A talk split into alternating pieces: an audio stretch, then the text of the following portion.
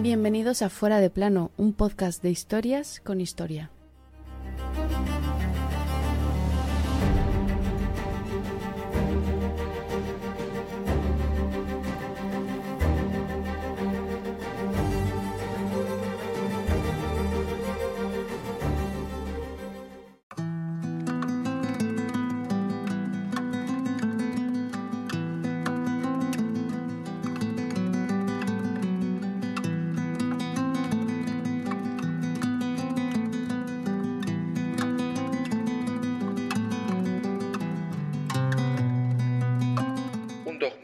Excluye de la nacionalidad a todos los que no lo profesan, sea un dogma religioso, político o económico, al que opone la verdadera base de la nacionalidad y del sentimiento patriótico, que todos somos hijos del mismo sol y tributarios del mismo arroyo. Meses después de dar su aclamado discurso, Paz, Piedad y Perdón, Manuel Azaña, presidente de la Segunda República Española, tenía que huir de su país con su familia iniciaba un periplo que terminó aquel 3 de noviembre de 1940 en una pequeña localidad de Francia.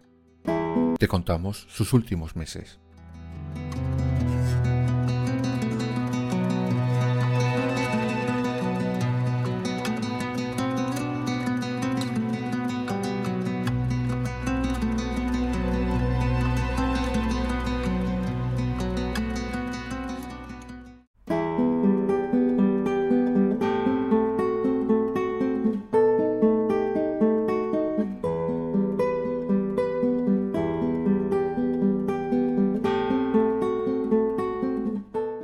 Jurista, estadista, escritor, orador, promotor de empresas culturales, melómano, bibliómano e hijo predilecto de Madrid al contribuir decisivamente a sus transformaciones urbanísticas durante la Segunda República.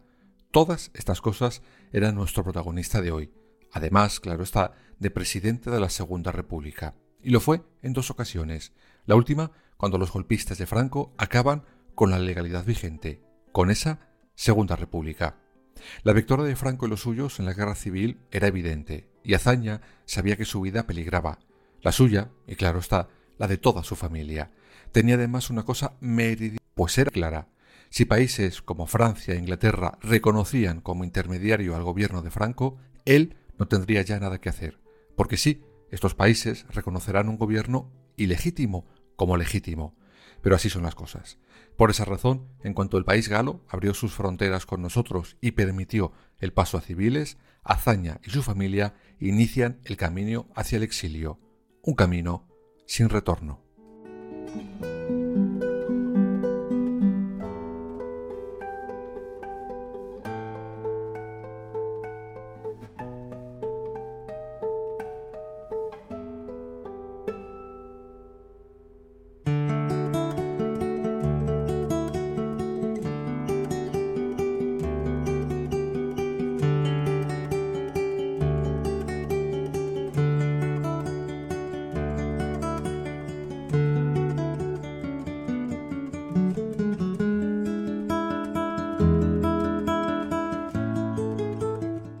El 5 de febrero de 1939, Azaña cruza a pie la frontera francesa.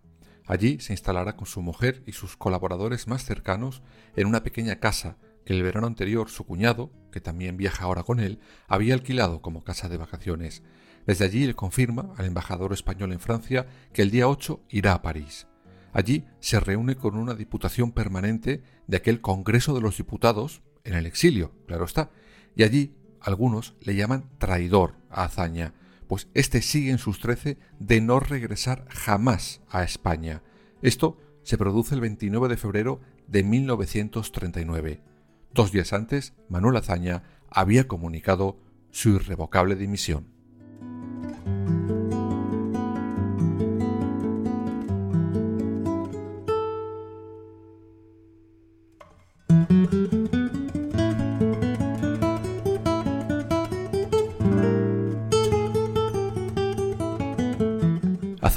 Las acusaciones de traidor, vuelve a insistir en algo que llevaba tiempo diciendo. No se trataba simplemente de recuperar la República, sino de que los españoles pudieran elegir en libertad qué régimen querían para sus vidas.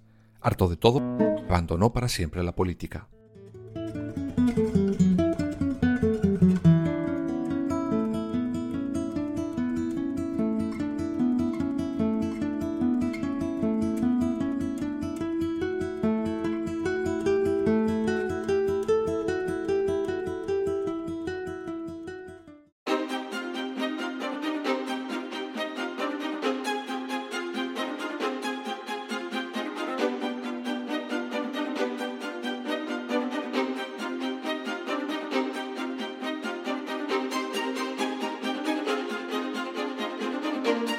La vida en el exilio de Manuel Azaña y su familia no podía haber arrancado de una forma más accidentada, visto lo visto.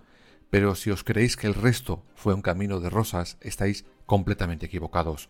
Un dato. ¿Qué ocurre inmediatamente después de nuestra guerra civil? Efectivamente, la Segunda Guerra Mundial.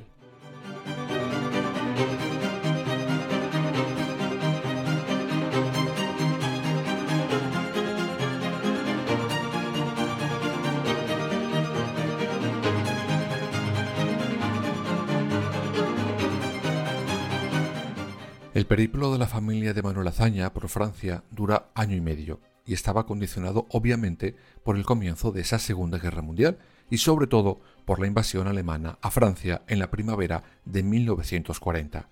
Azaña llegará a la frontera con Suiza. Allí su paso será breve y desde allí se traslada a Pila-sur-Mer, una pequeña localidad de la costa atlántica a unos 60 kilómetros de Burdeos. Pero el ejército alemán avanzaba sin parar por el paso vecino lo que complicaba y de qué manera las cosas al expresidente Azaña. Sin un rumbo concreto, Azaña y su mujer abandonan escondidos en una ambulancia esa pequeña localidad costera. El 25 de junio de 1940 llegarán a Montauban. Allí son acogidos por un grupo de refugiados españoles. En esos días comienza una clara decadencia física de Azaña que poco después le acabará pasando factura.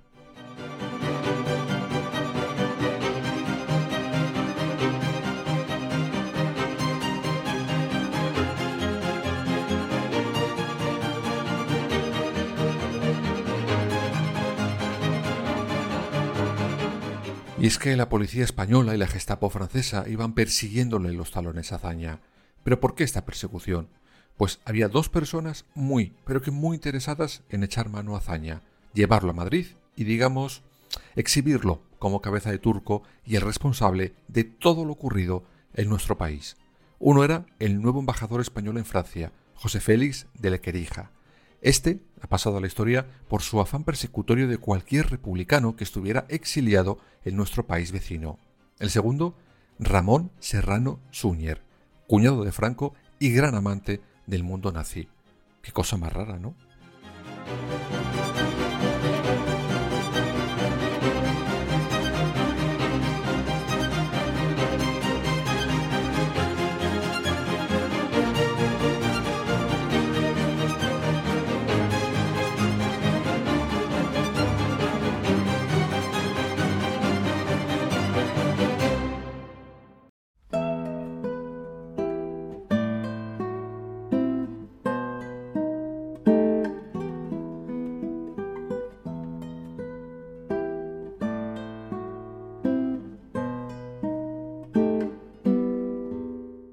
La situación poco a poco de hazaña iba empeorando, si es que aquello era posible.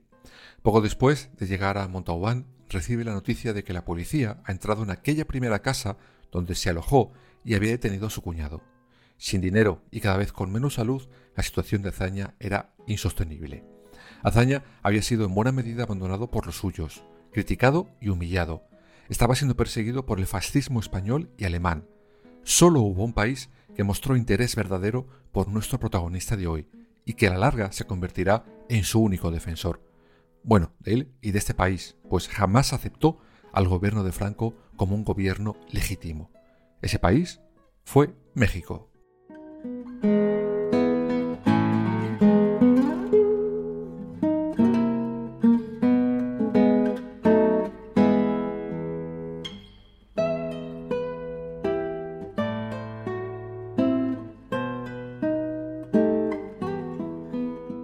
Allí, el, digamos, embajador de México, Luis Rodríguez, planea, según las órdenes del presidente mexicano Lázaro Cárdenas, llevarse a Zaña y a su mujer a la casa que tenía en la localidad de Vichy y desde allí sacarle rumbo a México donde pasaría su exilio de una manera mucho más cómoda y sencilla. Pero el prefecto de Montauban les dice que Tururú, que de allí no sale ni Dios, sino de que todos confinados.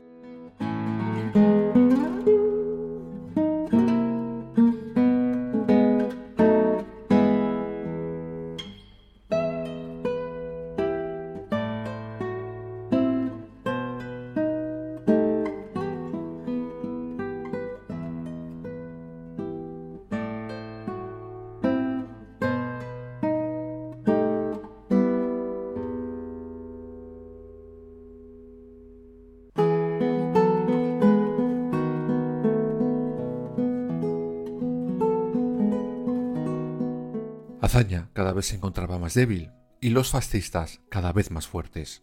Por eso, el embajador mexicano decide alquilar una habitación del Hotel du Midi allí en Montauban. Allí reside Azaña desde el 15 de septiembre de 1940. Y para evitar intentos de asesinato, secuestro o detenciones, lo declara una extensión de la embajada mexicana en Francia.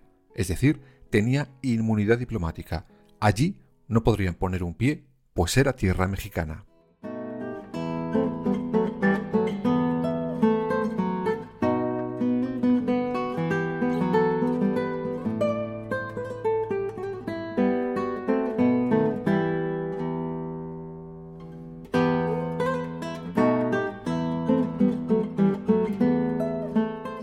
Manuel Azaña pasará sus últimos 50 días de vida recluido en esa planta del Hotel du Midi. Su salud cada día era peor, tanto que a finales de septiembre Azaña recibe la visita de un dirigente socialista al que le dice, ya me ve, tengo una cosa en el pulmón derecho, otra en el izquierdo, la vista, la boca, estoy hecho una zambomba. El embajador, por su parte, seguía intentando que le dejaran llevarse a Azaña de aquel hotel y ponerle rumbo a México, pero las autoridades nazis francesas se lo siguieron negando una y otra vez. El 3 de noviembre de aquel 1940, por la noche, el último presidente de la República, antes de la sangrienta guerra civil, moría en aquella habitación de aquel Hotel du Midi, de aquella delegación mexicana que le protegió hasta el último momento. Ahora había que enterrarle, y hasta en eso el fascista de Franco tuvo que intentar humillar a Manuel Azaña.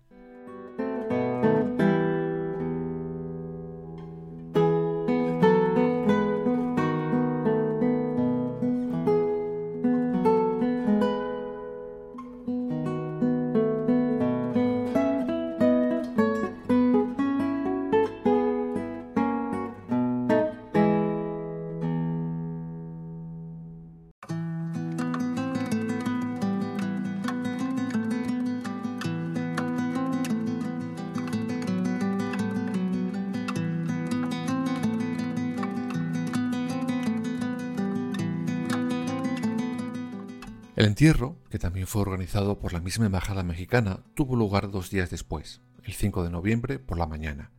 La intención de Azaña era que en su féretro estuviera puesta la bandera republicana española, pero las autoridades nazis francesas, por petición evidentemente española, se lo negaron. Según ellos, no querían que aquel funeral se convirtiera en un funeral político.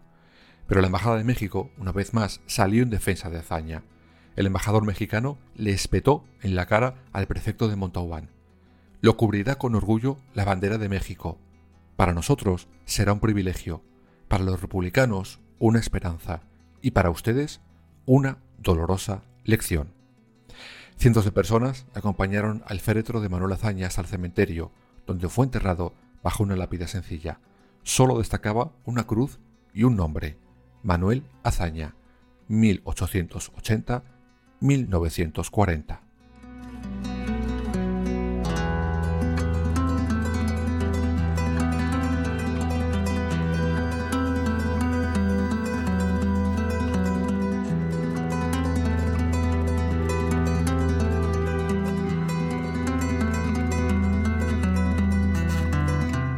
Y allí permanece desde entonces. Hay quienes quieren traer sus restos de vuelta, pero su familia se ha opuesto siempre y lo hacen con una buena razón. Las palabras del propio Azaña. Que propaguen mis doctrinas si se cree conveniente, pero mi cuerpo es de la tierra donde caiga. Y cayó allí, en Montauban, por defender la democracia, la paz y la libertad.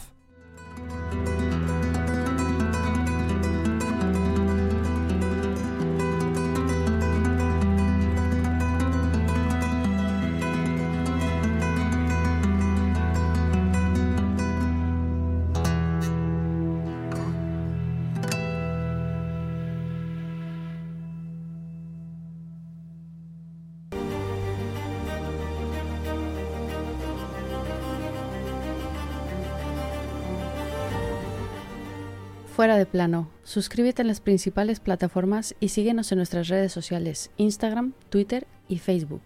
Fuera barra baja de plano.